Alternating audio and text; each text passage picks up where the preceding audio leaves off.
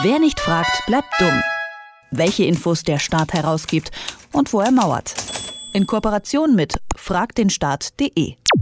Anfang des Jahres ist es das große Thema gewesen, der Skandal in der Bremer Außenstelle des Bundesamtes für Migration und Flüchtlinge, kurz BAMF.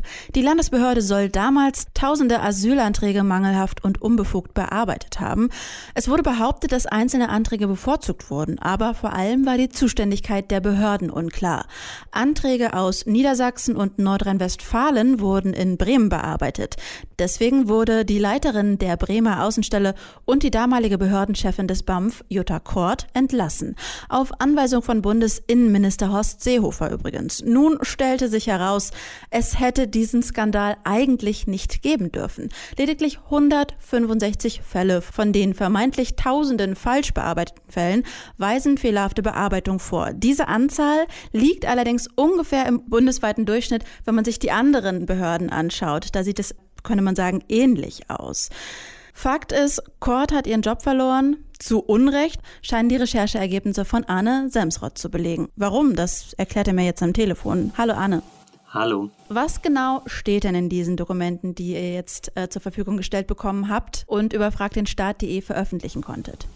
Ja, du hast es gerade schon erwähnt, der zentrale Vorwurf, der dem BAMF, dem Bundesamt für Migration und Flüchtlinge, gemacht wurde, beziehungsweise der Bremer Aus, äh, Außenstelle, war ja, dass die Bremer Außenstelle ganz viele tausende Fälle bearbeitet hatte, für die es eigentlich gar nicht zuständig war. Und ein Erlass, den wir gestern veröffentlicht haben, der zeigt, dass es ganz im Gegenteil so war, dass die Bremer Außenstelle eigentlich vom Bundesamt angewiesen wurde, ganz viele Fälle an sich zu ziehen. Es war nämlich damals so, das war Ende 2014, Anfang 2015, dass die Landesaufnahmebehörde in Niedersachsen komplett überfordert war. Es gab tausende Anträge, die konnten da gar nicht zuerst bearbeitet werden. Und in diesem Erlass, den wir jetzt veröffentlicht haben, steht drin, dass die, Aus, äh, dass die Aufnahmebehörde gesagt hat, wir können das alles nicht übernehmen. Äh, die umliegenden Außenstellen müssen das übernehmen. Das heißt, Bremen unter anderem, neben Hamburg, neben Bielefeld, neben weiteren, wurde angewiesen, äh, sich eben Fälle, Fälle aus Niedersachsen zu holen, um die dann zu bearbeiten. Und damit fällt der zentrale Vorwurf ziemlich in sich zusammen, denn letztlich ist nicht das so passiert, dass rechtswidrig rechtswidrig irgendwelche Anträge an sich gezogen wurden. Ganz im Gegenteil, die Bremer Außenstelle, die wurde angewiesen, genau das zu tun. Mir ist nicht so ganz klar, wie es sein kann, dass diese mediale Präsenz dieser Vorwürfe, die ja in diesem Jahr dann stattgefunden hat, ähm, quasi so ausufernd werden konnte. Hat man damals nicht gut recherchiert oder wie kam das? Ja, ich würde sogar so weit gehen zu sagen, da wurde fahrlässig äh, recherchiert und ähm, man kann es letztlich auch eine Kampagne nennen, die da gefahren wurde. Was nämlich passiert ist, ist, dass zum einen ähm, viele Medien eine Verdachtsberichterstattung da durchgeführt haben, also unter anderem Süddeutsche Zeitung, die äh, haben tatsächlich gar nicht Rohdokumente bekommen. Die hatten gar nicht die äh, ersten Dokumente. Die haben erstmal auf Verdacht äh, von tausenden Missbrauchsfällen geschrieben, ohne eigentlich zum Beispiel diesen Erlass zu haben. Ähm, und nicht nur die Journalisten, sondern auch das BAMF selbst, auch das Amt selbst äh, hat da fahrlässig agiert, denn die interne Revision, also quasi die, die interne Korrekturstelle des Bundesamts, die hat auch gesagt, da wurden tausende Fälle rechtswidrig bearbeitet.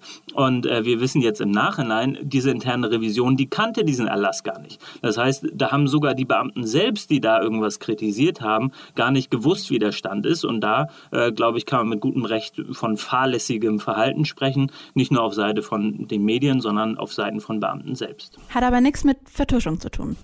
Naja, ähm, ich glaube, dass, dass dieser Fall auf jeden Fall politisch vielen äh, Menschen geholfen hat. Da ist Seehofer gleich aufgesprungen, der hat äh, die BAMF-Chefin, hast du ja schon gesagt, entlassen, ähm, hat dann einen bayerischen bayerischen Gefolgsmann von sich äh, da direkt an die Behördenspitze gesetzt. Ähm, es gab viele Forderungen, gerade aus Seiten der AfD, einen Untersuchungsausschuss einzurichten. Die FDP, Christian Lindner, hat sich da angeschlossen. Und ich glaube, viele Leute hatten Interesse daran, ähm, das zum Skandal hochzujazzen. Und ähm, das hat dann ja zu einigen Ergebnissen auch geführt. Eher personelle Konsequenzen, dass dann die Chefin gehen musste und ähm, ob das jetzt inhaltlich alles so gestimmt hat, interessiert dann viele Leute gar nicht mehr, denn der Skandal und die Skandalisierung, die hat auf jeden Fall funktioniert.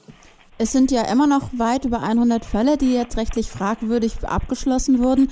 Inwiefern sind die vielleicht immer noch diskussionswürdig? Wir kennen viele Einzelheiten, ähm, gerade aus den Revisionsberichten, noch nicht, weil äh, das Bundesamt sich derzeit noch weigert, äh, weitere Dokumente herauszugeben. Es läuft ja auch ein Strafverfahren, äh, sogar mehrere Verfahren. Äh, das heißt, wir werden wahrscheinlich in den nächsten Monaten und Jahren noch mehr dazu hören. Ähm, wir können aber schon jetzt feststellen, dass auch die Intransparenz des Bundesamts dazu beigetragen hat, dass so eine Skandalisierung möglich war. Wenn nämlich so ein Amt die zentralen Dokumente nicht von sich aus veröffentlicht, dann macht es das natürlich auch viel, viel einfacher, mit irgendwelchen Verunsicherungskampagnen da einen Skandal hochzujazzen. Insofern äh, liegt da, glaube ich, ein Großteil der Verantwortung beim Amt selbst. Mit Anne Selmsrott von Frag den Staat habe ich über neue entlastende Erkenntnisse zum BAMF-Skandal um Behördenchefin Jutta Kort gesprochen. Vielen Dank für das Gespräch. Dankeschön. Wer nicht fragt, bleibt dumm. Die Serie auf Detektor FM. Den Staat selbst was fragen? Ganz einfach. Auf fragdenstaat.de.